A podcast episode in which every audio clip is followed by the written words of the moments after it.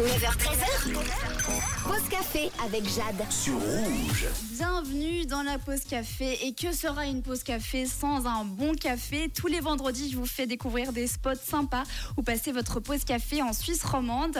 Et aujourd'hui, je vous amène à Lausanne chez Sapas Crème. Et pour vous en parler, qui de mieux qu'un des deux fondateurs de ce café? C'est Steve Girotto. Salut Steve. Salut Jade. Bon alors, euh, Steve, avec David, vous vous êtes rencontrés en école hôtelière, donc à Lausanne, et en 2016, vous avez fait un petit peu le voyage qui a tout changé à Londres. Et vous êtes allé dans un café spécialité qui était dans une église. Vous avez un petit peu discuté avec le gérant, tu me coupes si je me trompe. Et en 2018, vous vous êtes dit, go, c'est ça qu'on veut faire. Exactement, donc je vois que tes recherches sont très bien faites et très euh, précises. Effectivement, ben, c'est une rencontre avec David toujours, Euh, c'est l'amitié et euh, le fait de vouloir entreprendre et faire quelque chose dans le monde du café et surtout ben, avoir rencontré des gens dans ce milieu-là qui nous a fait débuter notre activité. Et c'est ça qui est bien aussi dans notre concept, c'est vraiment cette approche de se dire ben, que la vie est faite aussi de rencontres et puis que les choses peuvent évoluer grâce à des rencontres.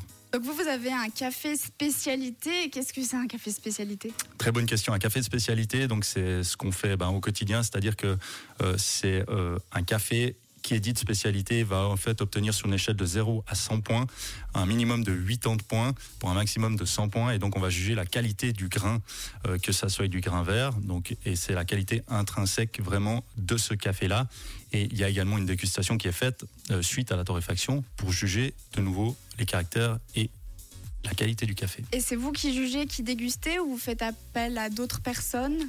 Non, ces cafés-là sont jugés par des professionnels, bah, des dégustateurs, des, des Q&R graders, entre autres. Et en l'occurrence, nous on travaille avec un torréfacteur berlinois qui s'appelle Bonanza, et c'est lui qui va faire en fait toutes les démarches de, euh, on va dire, la sélection du grain euh, grâce à ses importateurs de café vert pour ensuite le torréfier. Et nous simplement on commande chez lui et on lui fait confiance. Parfois, euh, une fois, on va dire une à deux, trois fois par année, ça dépend.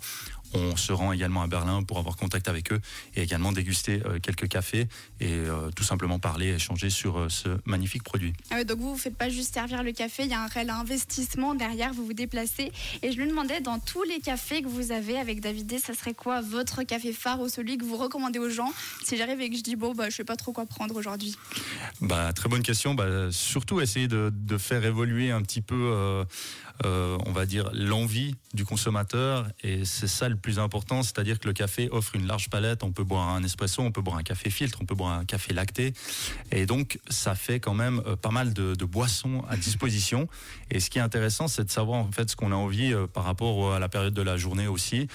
Par exemple, on peut commencer le matin avec un café filtre qui est beaucoup plus doux. On va chercher un petit peu plus aromatique. Ensuite, si on veut un petit peu plus de puissance, on peut aller sur un double espresso. Et puis, bah, pour les amateurs de lait, ben, il faut simplement une boisson lactée, un flat white, un cappuccino avec une bonne bouse de lait bien montée.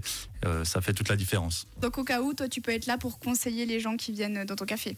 Clairement, et faire découvrir aussi d'autres origines, différents cafés, parce que le but, c'est aussi d'avoir des cafés qui viennent de différentes origines, d'Amérique du Sud, d'Afrique, euh, Amérique centrale. Et c'est ça aussi qui est très intéressant et que vraiment on essaye de mettre en avant.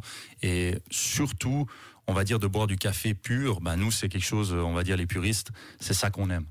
Trop bien. Alors tu ne bouges pas, on revient d'ici un instant. On continue de parler de sa passe crème à 10h30. Avant ça, on va faire un point sur le trafic et tout de suite, c'est Maë Stephen et Megan Trainer pour la suite.